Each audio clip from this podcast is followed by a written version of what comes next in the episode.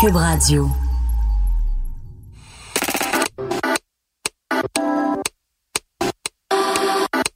Yo, c'est Saoud.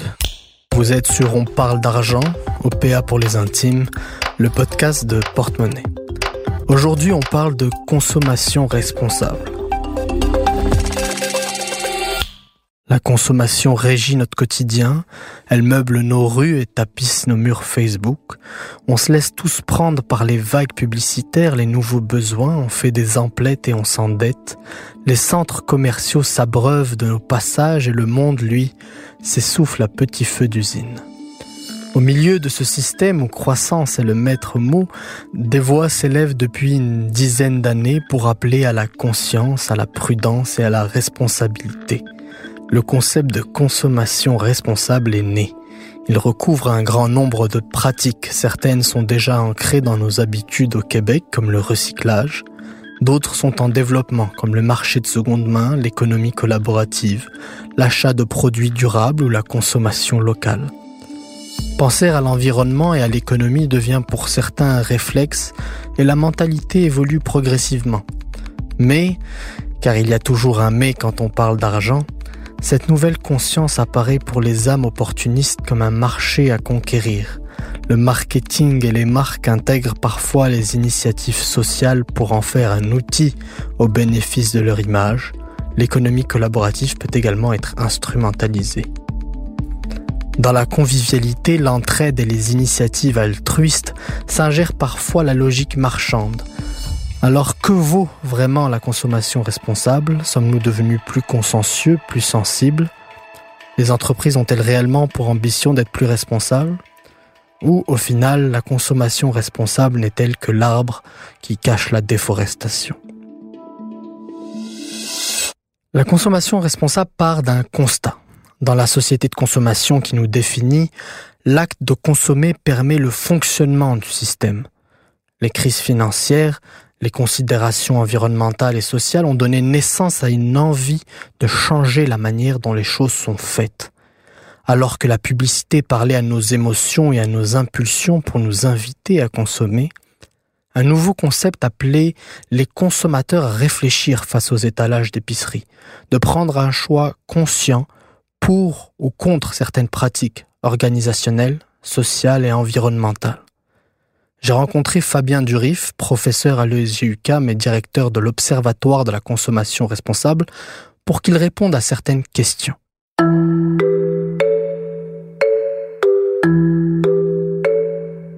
Salut Fabien Durif. Salut. Je vais commencer franchement. Comment on peut expliquer l'avancée de ces pratiques responsables euh, ces dernières années? C'est complètement une reconscientisation des consommateurs. Il y a une volonté de consommer différemment et de revoir les modes de consommation. Et les médias ont aussi beaucoup influencé ces dernières années sur comment les consommateurs voient leur propre consommation. La consommation, lorsqu'elle est responsable, devient une action militante, douce et anonyme, qui exprime une volonté. D'après l'Observatoire de la consommation responsable, on l'appellera OCR, les Québécois se sentent de plus en plus concernés par ce qu'ils achètent. 6 consommateurs sur 10 pensent que les entreprises ne donnent pas assez d'informations sur les conditions de fabrication de leurs produits. Pour eux, acheter, c'est approuver. Et on ne peut pas approuver sans savoir véritablement ce qu'il en est. Aujourd'hui, on entend plus parler de ces pratiques, des entrepreneurs se lancent pour proposer des alternatives responsables, et les populations sont plus alertes. À une époque où la technologie dirige et facilite chaque aspect de nos vies, qu'elle se développe rapidement, se pourrait-il que les technologies soutiennent l'élan responsable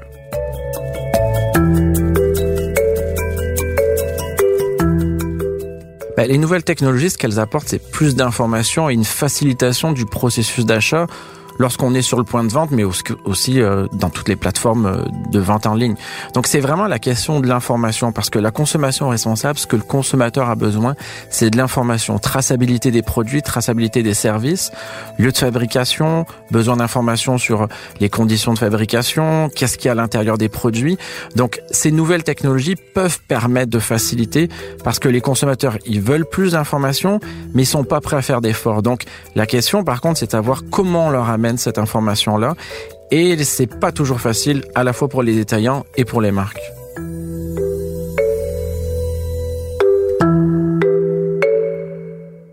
Les jeunes générations, les milléniaux en tête, même si je n'aime pas ce mot que je trouve assez bizarre, ont grandi avec cette prise de conscience. Elles semblent vouloir appuyer des solutions viables. J'ai demandé à Fabien Durif si les jeunes ont un réel impact dans les pratiques de consommation. C'est très compliqué parce qu'on voit qu'il y a des effets générationnels selon certaines pratiques de consommation. Donc les milléniaux vont être plus impliqués dans des pratiques plus alternatives, euh, économie de seconde main, donc consommation de seconde main, économie collaborative, certaines pratiques de certains achats, le biologique, un peu l'équitable. Ils vont être moins actifs dans d'autres comportements, qui est le local. Donc ça dépend. Il y a du passage à l'action qui se fait moins selon certaines générations, mais les préoccupations restent importantes pour les jeunes. C'est le passage à l'action qui va dépendre. Alors, la consommation responsable réunit une panoplie d'activités, de secteurs et de tendances. On pourrait même parler des consommations responsables. Ça peut aller du recyclage à la consommation citoyenne en passant par le compostage, voire la déconsommation, soit le fait de diminuer ce qu'on consomme de manière générale. Ça fait donc des années que les pauvres font de la consommation responsable sans le savoir. L'une des initiatives les plus courantes ne concerne même pas les produits en eux-mêmes, mais la manière de les impacter, de les emballer, de les emporter. En effet, le produit éco-responsable le plus acheté est le sac réutilisable. Les consommateurs vont devoir adopter de nouvelles habitudes cette année puisque depuis le 1er janvier, déjà, les sacs de plastique sont bannis dans les commerces.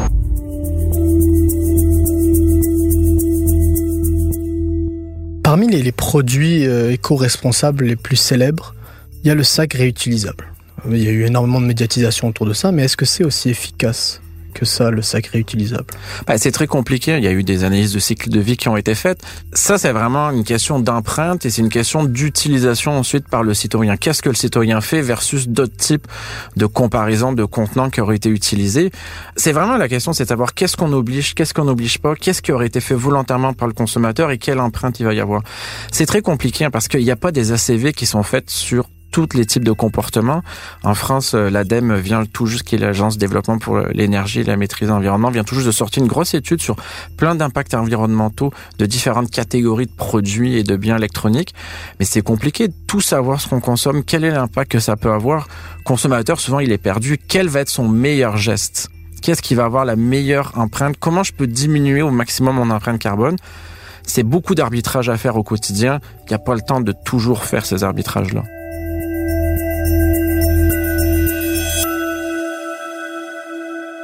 Il y a aussi l'emballage superflu des produits qui dérange beaucoup de personnes. Mais il semble que ce ne soit pas aussi simple et que certains emballages ont leur nécessité. Est-ce que c'est possible concrètement d'enlever tous les emballages? Alors c'est pas forcément possible parce qu'il y a aussi beaucoup d'emballages qu'on appelle aujourd'hui des emballages intelligents qui ont été développés pour une meilleure conservation, euh, qui sont aussi des emballages qu'on dit éco-responsables. Il y a énormément d'emballages éco-responsables hein, qui vont permettre aussi finalement de garder le produit beaucoup plus longtemps et d'avoir une meilleure utilisation. Il y a la mode en parallèle du zéro déchet qui devient extrêmement intéressante et importante aussi. Mais ça amène aussi à reconfigurer les points de vente. Les détaillants aujourd'hui ne sont pas toujours prêts à mettre en place euh, un mode de consommation, un vrac le vrac sec se développe, le vrac liquide est plus compliqué. L'emballage, c'est complexe hein, pour euh, le consommateur aussi. Donc il y a beaucoup d'évolutions à faire, mais l'emballage peut servir, il doit être repensé de manière différente et l'emballage aussi peut être peut donner beaucoup d'informations avec les nouvelles technologies, les QR codes. On, va voir la réalité augmentée qui commence à être mise sur certains types d'emballages en Europe et en Asie. Donc il y a le pour, il y a le contre. Faut regarder de quelle façon on peut l'utiliser. La consommation responsable se fonde aussi sur des marchés qui offrent un certain type de produits ou de services. On parle alors de l'économie collaborative, du marché de seconde main et de la consommation locale. C'est sur ces trois tableaux que j'ai voulu me concentrer pour cet épisode car je trouve qu'ils portent en eux le potentiel, mais aussi les contradictions de la consommation responsable. Commençons par l'économie collaborative. L'économie collaborative, simplement, c'est ce qui désigne la mise en réseau de personnes qui échangent des produits ou des services à travers souvent des plateformes. Ces activités ont connu évidemment une croissance fulgurante grâce à Internet et à la démocratisation des nouvelles technologies. De sorte que des initiatives ont pu voir le jour autour de bon nombre de besoins. Le covoiturage, la colocation, l'échange de voitures, l'échange de logements, bref, il y en a pour tous les goûts et pour tout le monde. Ces pratiques ont offert à des millions d'utilisateurs des plateformes conviviales, souvent moins chères, pour répondre à des demandes existantes. Mais dans cette économie collaborative, on retrouve également des géants comme l'entreprise de taxi Uber. En fait, Uber est plutôt une entreprise technologique qui a une plateforme et met en contact usagers et conducteurs pour un service de transport. Chez Uber, les conducteurs ne sont pas des salariés, c'est des partenaires chauffeurs. Ils sont considérés comme des travailleurs autonomes qui gèrent leur temps comme ils le souhaitent et qui ne bénéficient pas des avantages sociaux, des protections et autres congés d'un employé normal. Alors bien sûr, pour le client, la course est moins coûteuse, mais à quel prix? Celui d'une précarisation des conditions de travail. Ce phénomène, qu'on appelle d'ailleurs l'ubérisation un peu partout dans le monde, s'appuie en pratique sur l'économie collaborative, mais ne semble pas tant s'intéresser à l'idée du partage le numéro un Desjardins, Guy Cormier, s'en prend aux géants comme Uber qui ne paient pas leur juste part d'impôts. contrairement à son institution hein, qui a fait un chèque de 1 milliard 700 millions de dollars à l'État l'an dernier, le patron de l'institution de 275 milliards de dollars d'actifs estime que la lune de miel avec des entreprises comme Uber est bel et bien terminée pour plusieurs Québécois. Il s'agit pour lui d'une question de justice fiscale. Est-ce que c'est possible de concilier l'aspect partage et l'ubérisation? Bah en fait, quand on parle d'économie collaborative, nous, on utilise vraiment le terminologie économie collaborative parce qu'aujourd'hui, dans l'économie collaborative, il y a tout type de modèles d'affaires. On va retrouver des coopératives, on va retrouver des modèles d'affaires complètement privés, on va retrouver des, OBNL, on va retrouver des initiatives citoyennes. Mais le principe, il est le même, c'est-à-dire que ce sont souvent des plateformes, hein, parce qu'on va beaucoup plus parler d'économie de plateforme, sont des plateformes d'échange de biens et de services entre particuliers. Ce sont des nouveaux modèles de redistribution qui sont axés, bon, redistribution, mutualisation. L'économie de partage en tant que telle, mais ben, c'est sûr qu'il y a une valeur qui est recherchée qui peut être différente. Donc, je pense qu'il faut écarter l'aspect du modèle d'affaires. Il faut regarder quelle est la finalité, qu'est-ce que va rechercher le citoyen. Et là, on est plutôt dans une nouvelle façon de consommer et d'échanger entre citoyens. C'est en complète progression, mais c'est un modèle, euh, un nouveau modèle économique qui amène aussi beaucoup de turbulences et beaucoup de, réflexions à avoir sur bah, les régulations, euh, sur la concurrence avec euh, l'économie traditionnelle, sur la protection et l'assurance du consommateur, parce que le secteur de l'assurance n'était pas encore prêt ici. La, loi sur la protection du consommateur n'est pas adaptée non plus. Donc, il y a beaucoup d'éléments à mettre en valeur, mais à la base, oui, c'est de l'économie du partage. C'est ce que c'est censé être, mais il y a une évolution. En tout cas, d'un point de vue business, ce modèle a fonctionné pour Uber qui pourrait être évalué à 120 milliards de dollars US. L'autre grand marché est celui des produits de seconde main. Ici aussi, les plateformes sur le net ont permis de développer la pratique même si elle existe depuis un moment. Les friperies charmantes de Montréal et les organismes communautaires ont su notamment en tirer profit.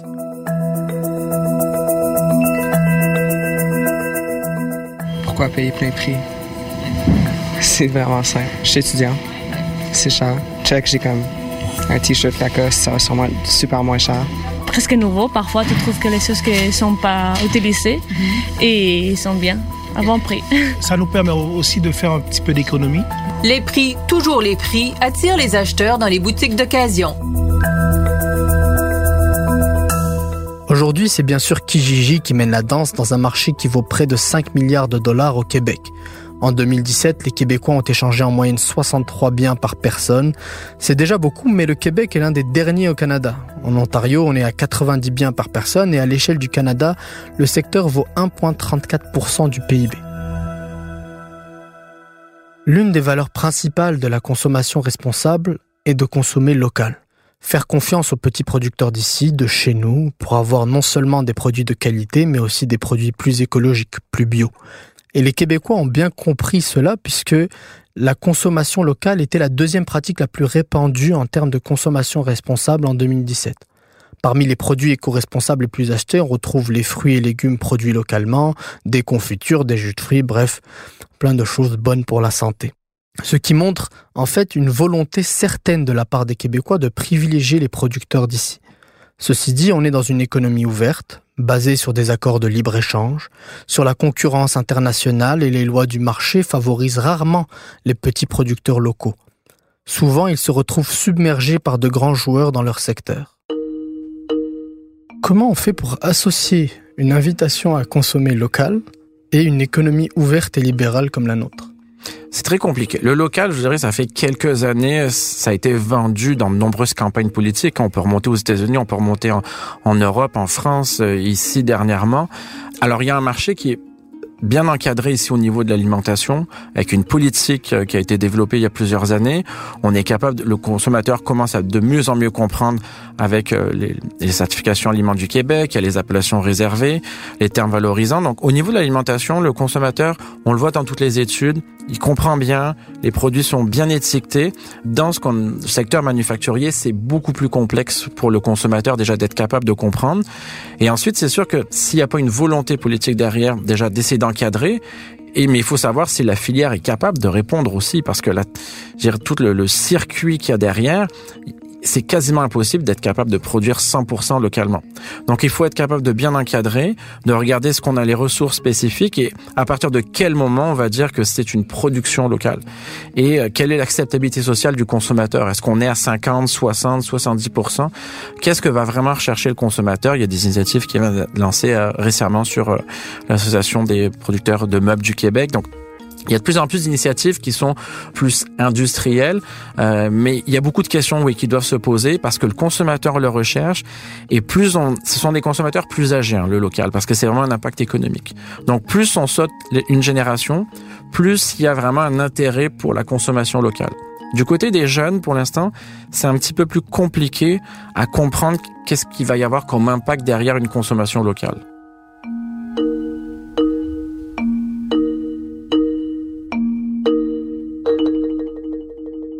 Il y a autre chose aussi qui me semble euh, poser problème dans cette mode de la consommation responsable. C'est l'aspect un peu spectaculaire. On a parfois l'impression que les entreprises utilisent tout ce modèle responsable pour soigner leur image, pour se donner une identité qui finalement n'est pas la leur et qui ne leur sert que de publicité. Car une chose est sûre, les gens sont plus attachés à la responsabilité sociale des organisations, ils sont plus intéressés à porter un message à travers leurs achats. Alors à quel point cette affaire de consommation responsable n'est qu'une question de marketing? J'en ai aussi parlé avec Fabien Durif de l'Observatoire de la consommation responsable. À quel point est-ce que c'est juste une affaire de marketing? Il y a eu beaucoup de shows, il y a eu beaucoup, géré, euh, surtout euh, au milieu des années 2000, beaucoup d'entreprises qui ont géré surfer sur la mode éco-responsable. Je crois aujourd'hui que le consommateur est de moins en moins, entre guillemets, stupide. Hein. Le, consommateur, il sait ce qu'il veut, euh, il commence à donner beaucoup plus de pression au niveau des organisations. Il doit faire des choix plus conscients, des choix plus éclairés. Je pense qu'il y a de moins en moins d'entreprises et d'organisations qui sciemment vont utiliser l'éco-responsabilité pour vendre ou survendre parce que à moyen terme, à long terme, elles ne seront pas gagnantes. Ça, c'est évident. Ensuite, il y a la question, comme je l'ai mentionné, c'est quel geste va être le meilleur pour l'environnement? Et là, il y a des questions à se poser. Des fois, c'est pas des petits gestes. Il y a vraiment une réflexion qui doit être faite. Et souvent, c'est des changements qui sont tellement profonds dans notre société. Ne plus, ça serait beaucoup moins voyager, ça serait ne plus consommer de viande. C'est tellement profond qu'on se dit finalement, oui, est-ce que c'est juste du marketing d'aller acheter certains produits éco-responsables? C'est une telle transformation, mais par petits pas, finalement, on change nos modes de vie. Et c'est ça qui est intéressant. Il y a quand même des organisations et des entreprises qui arrivent avec des modèles d'affaires qui sont très intéressants.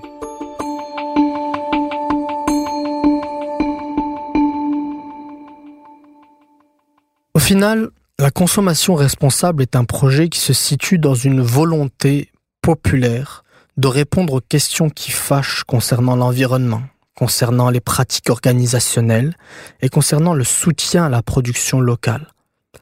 Même si certaines initiatives sont court-circuitées par des logiques purement marchandes, la raison derrière la consommation responsable est intéressante. Elle appelle à plus de collaboration, plus de convivialité et à plus de transparence. Et qui dit consommation responsable dit production responsable, car comme disait Bossuet, Dieu se rit des hommes qui déplorent les effets dont ils chérissent les causes. Merci à Fabien Durif, professeur à l'ESG et directeur de l'Observatoire de la consommation responsable. Merci à Bastien Gagnon La France à la réalisation. Merci à Philippe Seguin au montage.